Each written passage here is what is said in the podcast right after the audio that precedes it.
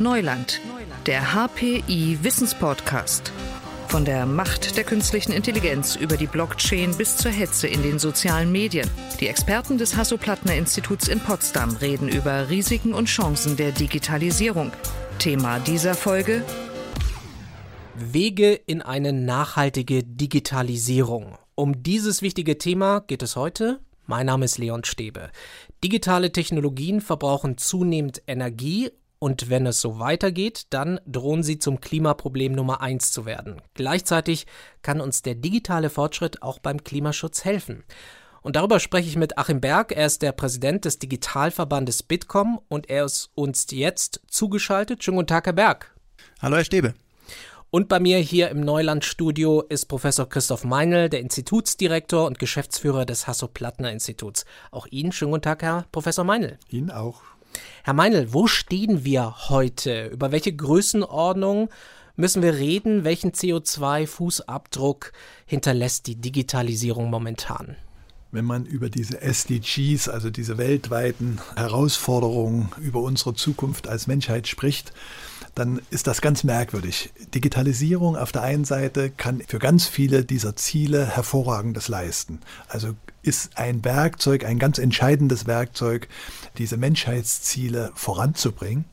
Und gleichzeitig aber die Schattenseite, dass die Digitalisierung sehr viel Energie braucht, zunehmend äh, viel Energie braucht und das unter den heutigen Methoden noch mit sehr viel CO2-Ausstoß verbunden ist. Mal nur ein Beispiel, dass wenn wir Studien, die sind nicht so ganz einfach in diesem Bereich, mal ansehen, wie so ein KI-Modell vollständig trainiert wird, dann ist das ein Energieverbrauch, ein CO2 Fußabdruck wie 300 Flüge New York, San Francisco bei dem Bitcoin, dass dieser Nachweis Proof of Work zur Blockbildung einen riesigen Energiebedarf braucht. Das ist zum allgemeinen Bewusstsein gekommen. Da gibt es gerade verschiedene Maßnahmen, das einzudämmen. Also wir haben da ein Riesenproblem, eine riesen Herausforderung. Wir müssen die Digitalisierung auf der einen Seite voranbringen und auf der anderen Seite müssen wir diese schädlichen Klimaeinflüsse irgendwie bremsen.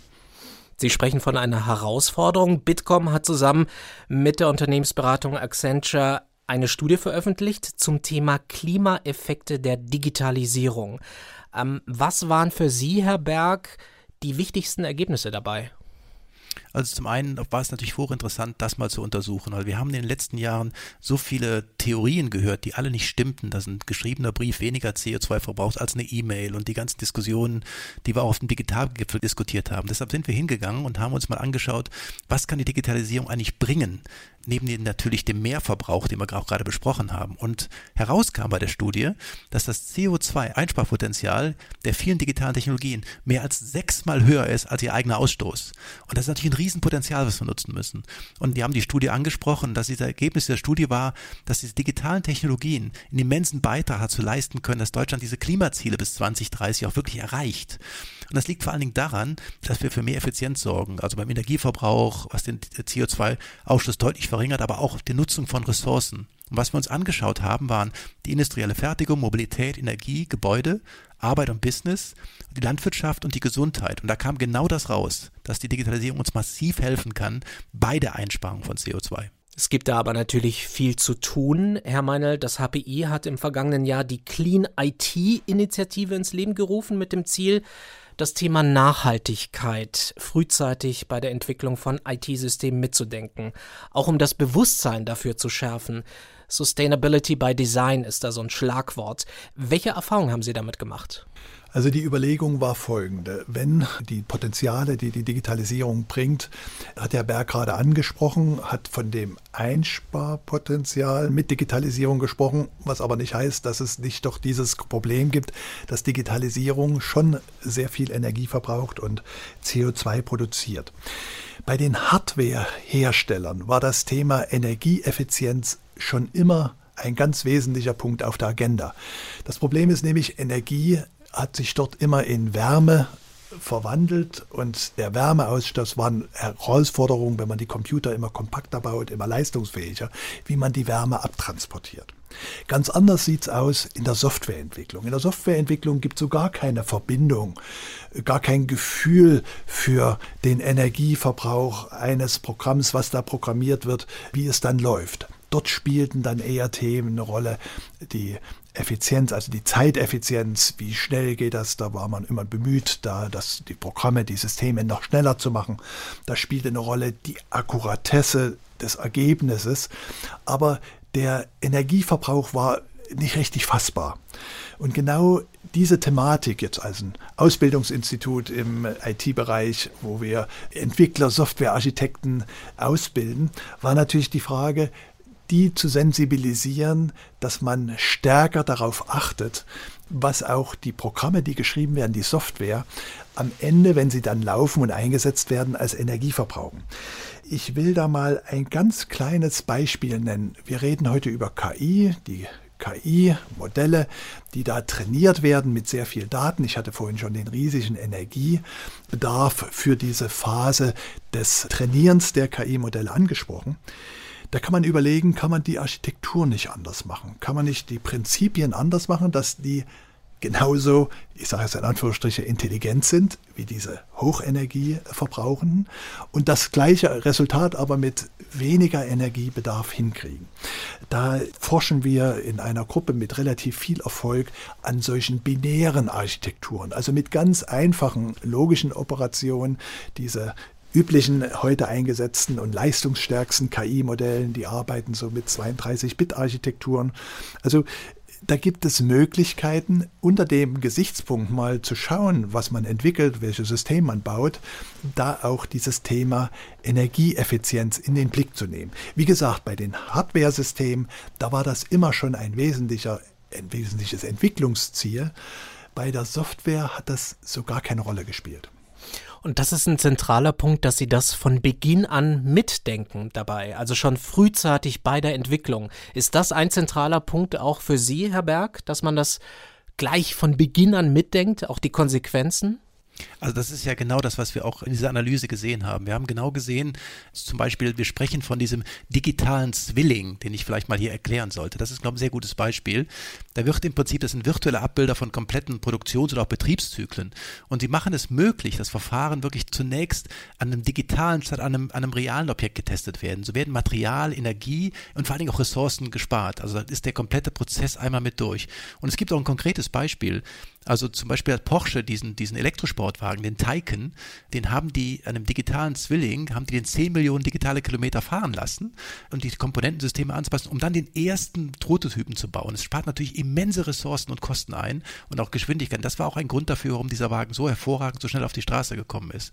Also man sieht schon, wenn man das komplett von A bis Z durchdenkt, welche Vorteile das hat und da spricht die Digitalisierung natürlich einen Riesenvorteil, einen Riesenwert, auch gerade zum Einsparen von CO2. Herr Meinl, Teil der Clean IT-Initiative ist ja auch das Clean IT-Forum. Mit Partnern aus der Wirtschaft, den Verbänden, weiteren Forschungseinrichtungen haben Sie da eine Plattform geschaffen, mit der sich alle zu diesem Thema austauschen können. Konnten Sie da schon was erreichen? Also wir haben das Ende März, am 31. März eröffnet auf unserer MOOC-Plattform OpenHPI. Und die Idee war, Best Practices zu teilen, mit den Partnern Programme zu machen. Wie macht ihr das? Was habt ihr erreicht? Da sind Partner dabei, SAP, Otto Group, der ECO-Verband. Wir sind mit Bitkom im Gespräch, da Content gemeinsam hinzustellen. Und zwar Ideen zu geben, wie man in diesem Entwicklungsprozess einen Gesichtspunkt, der bisher da nicht so eine große Rolle spielte, einfach von Beginn an stärker mit beachtet. Das betrifft die Ausbildung zukünftig das betrifft aber auch diejenigen, die im Job sind. Also SAP werden ja riesige Systeme mit millionenfachen Einsatz gebaut. Und wenn da jedes dieser Systeme ein klein bisschen energieeffizienter ist, dann hat das einen sehr großen Hebel. Und mit diesem Forum, also das ist nicht nur, dass Best Practices vorgestellt werden, sondern dass auch Interaktionsmöglichkeiten bestehen, also dass man gemeinsam über das Vorgestellte diskutieren kann, nachfragen kann, was passiert da genau. Es ist jetzt schon in einem, noch nicht ganz zwei Monaten, sind da knapp 2000 eingeschriebene Nutzer, die da regelmäßig kommen und sich informieren. Wir wollen das natürlich ausbauen. Wir wollen solche Veranstaltungen, auch Online-Events dazu machen, in einem regelmäßigen Abstand, um auch diesen Interaktions, dieses gemeinsame Nachdenken, was kann man tun, wie macht ihr das, das voranzubringen. Also dieses Online-Medium auch wieder nutzen, solche Dinge selber zu befördern. Das ist mit vielen weiteren Aktionen möglich. Wir hoffen, dass der Kreis der Partner sich erweitert. Wir hoffen, über diese Art auch neue Mitwirkende zu gewinnen. Also, dass man von Beginn an eben dieses Thema mitdenkt, um die Wirkung und die Möglichkeiten der Digitalisierung irgendwie weiter zu befördern, ohne schädliche Nebeneffekte. Der Austausch ist dabei wichtig und wenn die Rahmenbedingungen stimmen, dann sagen Sie, Herr Berg, dass durch die Digitalisierung sich die Hälfte der notwendigen CO2-Einsparungen bis 2030 erzielen lässt. Die Hälfte, das klingt nach sehr, sehr viel was muss passieren, damit das wirklich gelingen kann? Genau, wir mal wirklich konkret werden hier, nämlich je ambitionierter wir Digitalisierung, desto nachhaltiger können wir auch wirtschaften. Und wir brauchen da auch eine gezielte Multiflankierung durch die Politik, um diese klimaschonen, auch um diese emissionseinsparenden Technologien wirklich zügig in so vielen Bereichen wie möglich einzusetzen. Und hier vielleicht mal konkret in den Bereichen, die wir nachgeschaut haben. Bei der industriellen Fertigung, da ist das größte Einsparpotenzial möglich. Und zwar ist da die Automatisierung in der Produktion. Wir haben schon kurz davon gesprochen, wo ich wirklich Anlagen und Maschinen oder auch Werkstücke und ihre Bauteile wirklich miteinander vernetze und diese Prozesse selbstständig dann auch unter möglichst geringem Material- und Energieeinsatz ablaufen lasse. Das ist der größte Einsparpotenzial. Das zweite Thema in der industriellen Fertigung ist dieser digitale Zwilling, den ich gerade erwähnt habe. Also wirklich, wo wir virtuelle Abbilder von kompletten Produktions- und auch Betriebszyklen, dass man die erstmal digital vorarbeitet und dann später erst am realen Objekt testet. So kann natürlich massiv Material, Energie, vor allen Dingen auch Zeit gespart werden. Wir haben das aber auch gesehen in der Mobilität. Und das ist der zweite interessante Punkt. Das ist zum einen die intelligente Verkehrssteuerung, wo wir wirklich Sensoren in der Straße haben oder auch GPS-Systeme im Auto oder Ampeln geschaltet werden können, intelligenter, um diese Verkehrsströme erstmal zu führend umzuleiten oder auch öffentliche Transportmittel gestärkt werden können. Und das ist der erste Punkt. Der zweite Punkt bei der Mobilität ist die smarte Logistik. Also wir versuchen natürlich mit intelligenten Systemen Leerfahrten zu vermeiden und auch die Frachtrouten zu optimieren. Und der dritte Punkt, den wir da gesehen haben, ist das Thema Sharing Mobility. Man sieht jetzt schon der, auch bei der Jugend, dass es nicht unbedingt jeder sein eigenes Fahrzeug braucht. Es gibt diese Carsharing oder auch Ridesharing-Modelle.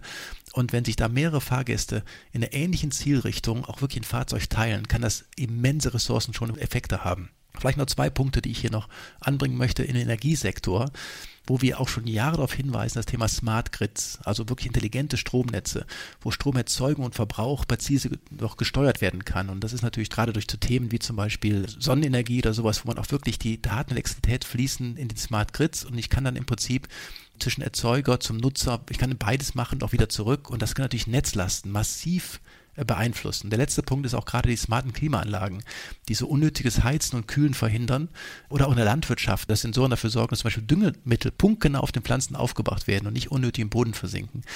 Und das ist, jetzt habe ich den letzten Punkt Homeoffice, der ja nur gerade viel diskutiert wird, überhaupt noch gar nicht und Geschäftsreisen noch gar nicht mit eingenommen. Aber das sind schon Themen, die uns in der Einsparung dieser 151 Megatonnen, die wir dann einsparen müssen, die können uns massiv helfen. Die sollten wir auch wirklich nutzen und da hilft ausschließlich die Digitalisierung, um dieses Potenzial zu heben. Herr Meinl, gehen Sie damit? Sind das die Anwendungsbereiche, auf die es ankommt? Ja, ja, das ist ja der Schlüssel zur Erreichung ganz vieler Menschheitsziele, der SDGs. Das alles auf die Straße zu bringen, ist dann eine große Herausforderung.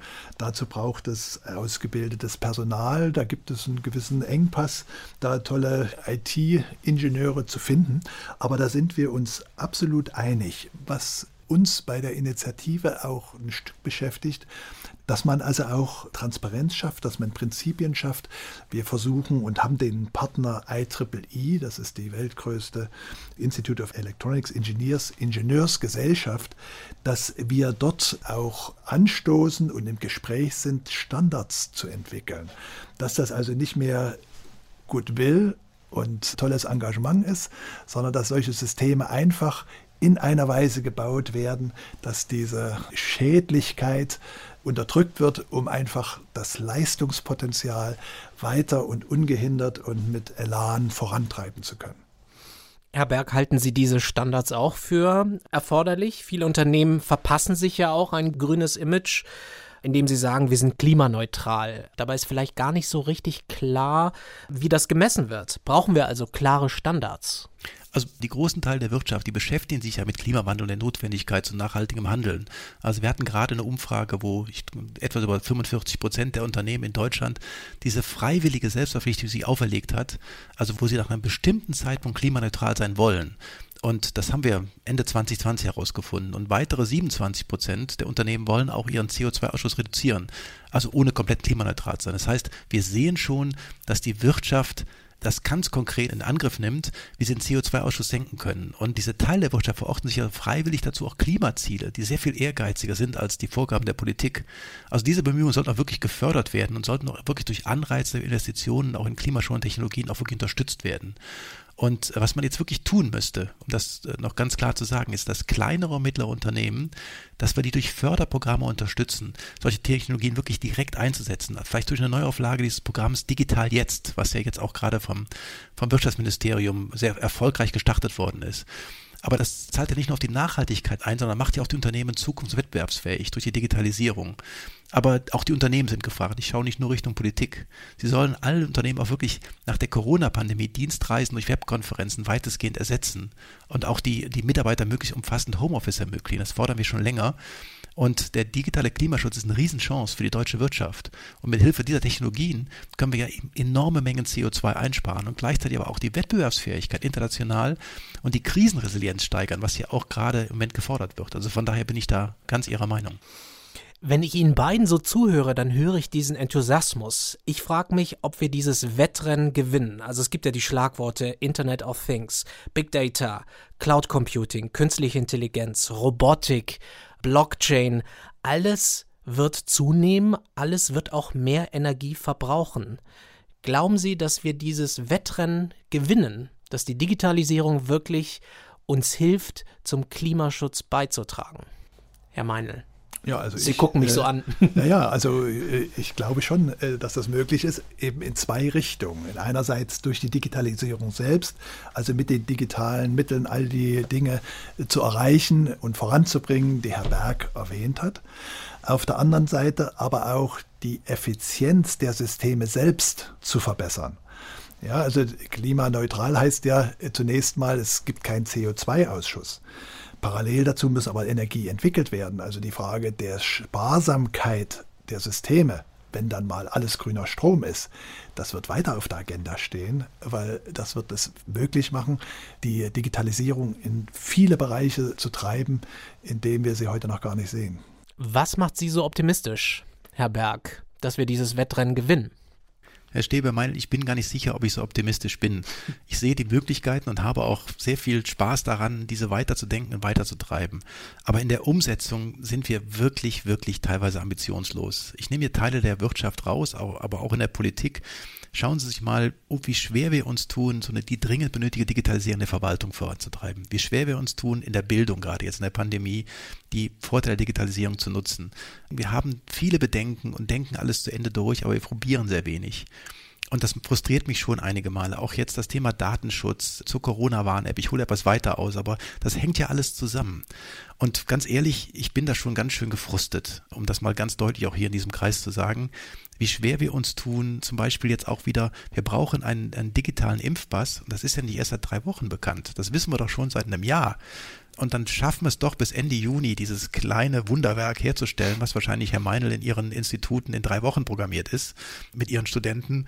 Und man denkt dann einfach, warum nehmen wir die Dinge nicht, warum nehmen wir das jetzt echt nicht den Bullen an den Hörnern und sagen, wir ziehen das jetzt wirklich mal konsequent durch. Ich bin sehr gespannt, was nach der Pandemie bei der Digitalisierung, der jetzt den, den ganz klaren Schub bekommen hat, übrig bleibt. Und deshalb schaue ich mir die Themen an. Ja, wir haben die Chance, die Digitalisierung sehr massiv einzusetzen und Einsparen von CO2, aber nur, wenn wir es beschleunigt machen. Also die Aussage, die ich zu Beginn getätigt habe, dass wir die Hälfte der CO2-Einsparungen in den nächsten zehn Jahren rein durch Digitalisierung einfahren können, gilt nur, wenn wir auch wirklich unsere Aktivitäten beschleunigen, nicht wenn wir den Status quo weiterfahren. Und da bin ich einfach skeptisch. Herr Professor Meinl, Sie hören ein bisschen Frust bei Herrn Berg.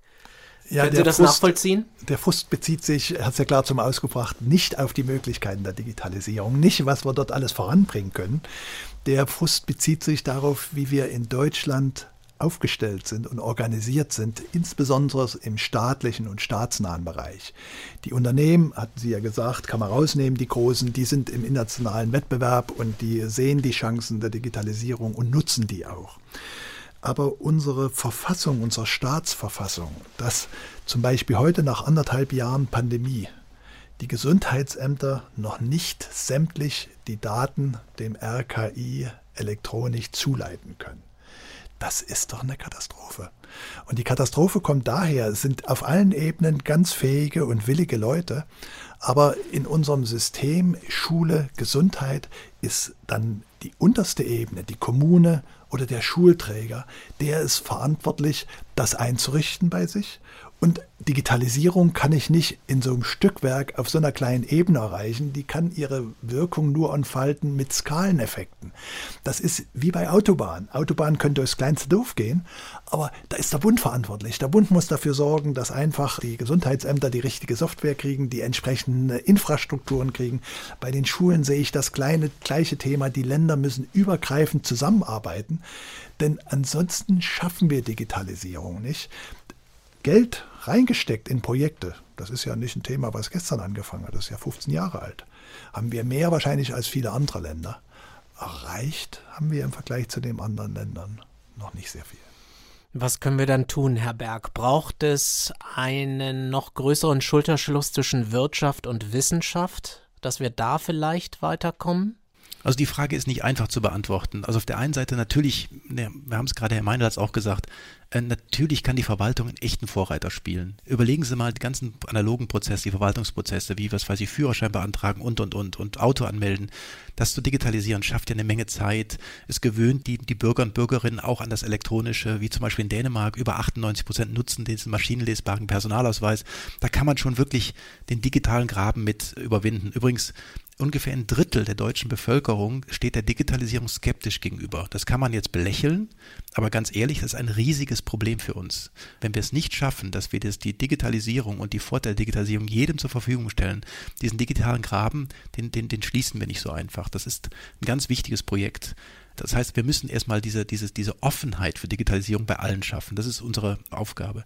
Dann weiterhin, es gibt Bereiche, wo Deutschland wirklich führend ist. Zum Beispiel künstliche Intelligenz in der Mobilität oder auch im Gesundheitswesen sind wir wirklich führend. Diese Bereiche auszubauen, auch der Wirtschaft zu helfen, glaube ich, gibt auch einen Riesensprung nach vorne. Das Thema künstliche Intelligenz ist so breit, das können wir nicht überall da vorne mitspielen. Aber wenn wir uns bestimmte Leuchtstürme aussuchen, da mitspielen, glaube ich, auch können wir, können wir nach vorne kommen. Und dann war auch ein interessanter Punkt in unseren Umfragen, ungefähr ein Drittel der mittelständischen Unternehmen beschäftigen sich nicht mit, den, mit der Digitalisierung, weil sie keine Zeit haben. Äh, das ist so, als wenn Sie bei einem Autorennen keine Zeit zum Tanken haben. Das ist nur, geht nur bedingt gut. Also man merkt auch, dass die Einstellung die man, die man da hat, dass die auch geändert werden muss. Also ich gucke jetzt nicht nur Richtung Politik, um das ganz klar zu sagen. Politik kann einen Großteil beireiten, aber auch die Wirtschaft muss verstehen, ähm, dass das Thema Digitalisierung gleichzeitig zu Wettbewerbsvorteilen und zu Nachhaltigkeit führt. Und dieser Zweiklang ist wichtig. Und das ist, glaube ich, das, was wir tun müssen und können. Da helfen Förderprogramme, aber auch sehr viel Eigeninitiative. Herr Berg, wenn ich Ihnen so zuhöre, das klingt nach einem Megaprojekt. Die Kanzlerin hatte beim Digitalgipfel gesagt, dass sie Angst vor diesen Megaprojekten hat, weil sie nicht funktionieren. Und sie sagte dann, ähm, äh, wir sind fast eine Schnittstellenrepublik oder wir werden eine Schnittstellenrepublik und sie sagte einfach, ich glaube, wir müssen lernen, agil zu sein und kleinere Projekte zu fördern. Das fand ich hochinteressant und ich sehe schon, Herr Meinl, dass Sie auch schmunzeln, äh, weil es ist in der Tat so, wenn erfolgreiche Unternehmen nehmen sich, teilen den Elefant in Stücke, nennen wir es mal so. Die nehmen sich sehr viele kleine Projekte und sind dann agil und lösen diese kleinen Themen. Was man dazu braucht, ist natürlich erstmal eine klare Vorgabe. Also ich brauche auch dann ein Ziel, wo ich hin möchte und brauche sogenanntes Backbone. Aber dann kann ich viele kleine Projekte starten. Nehmen wir ein konkretes Beispiel. Wir reden über die Luca-App und andere Apps, die auch diese Nachverfolgung stellen warum nicht einfach eine Schnittstelle zur Verfügung stellen und sagen, wer möchte, kann darauf programmieren, ist kein Problem, aber Hauptsache, die Gesundheitsämter bekommen die Daten. Damit habe ich eine Möglichkeit geschaffen, dass viele kleine Projekte laufen, in welcher Form auch immer, und ich diese Themen schnell auf die Straße bekomme. Das ist, glaube ich, die Lösung. Also das, das Megaprojekt, da gruselt es mir vor, weil da sind wir keine, das, ich gucke jetzt nicht nur nach Berlin-Brandenburg, da sind wir keine großen Vorbilder, glaube ich. Herr Meinl, wie sehen Sie dieses Megaprojekt? Wie kann es gelingen, dass digitale Technologien tatsächlich, tatsächlich einen spürbaren Beitrag zum Klimaschutz beitragen? Also ich habe auch im Moment die Hoffnung, dass diese Pandemie und die damit erzwungene Nutzung digitaler Systeme in ganz vielen Bereichen dazu führt, dass vieles bleiben wird dass vieles bleiben wird, nämlich man hat sich an ein System gewöhnt, man weiß auch in der Familie zum Beispiel plötzlich Videoconferencing zu nutzen, das habe ich vor der Pandemie nirgendwo gehört. Jetzt ist das gang und gäbe als ein Kommunikationsmittel. Also das hat geholfen, in den Schulen ist den Verantwortlichen dort ist bewusst geworden, dass es hier Lösungen braucht. Und wenn man da mit einer gewissen Systematik rangeht und die verschiedenen Vertreter der verschiedenen Parteien haben ja versprochen, dass sie in der neuen Legislaturperiode auch über grundsätzliche Strukturmaßnahmen, und da denke ich insbesondere die Digitalisierung mit dem Föderalismus zu versöhnen, zu verstehen, dass eben Digitalisierung sowas ist wie ein Stromnetz und eine Steckergröße.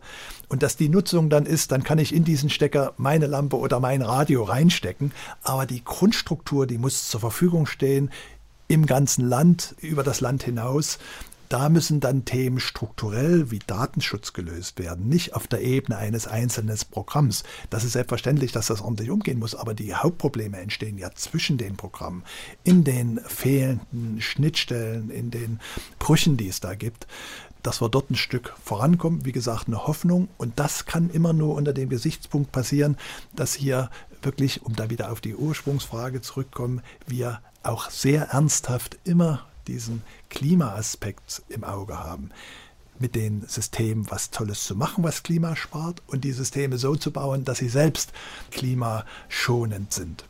Wege in eine nachhaltige Digitalisierung. Darüber haben wir heute diskutiert mit Professor Christoph Meinl, der Institutsdirektor und Geschäftsführer des Hasso-Plattner-Instituts. Danke Ihnen sehr für das Gespräch heute. Und zugeschaltet war Achim Berg, der Präsident des Digitalverbandes Bitkom. Herr Berg, auch Ihnen Dankeschön für das Gespräch heute.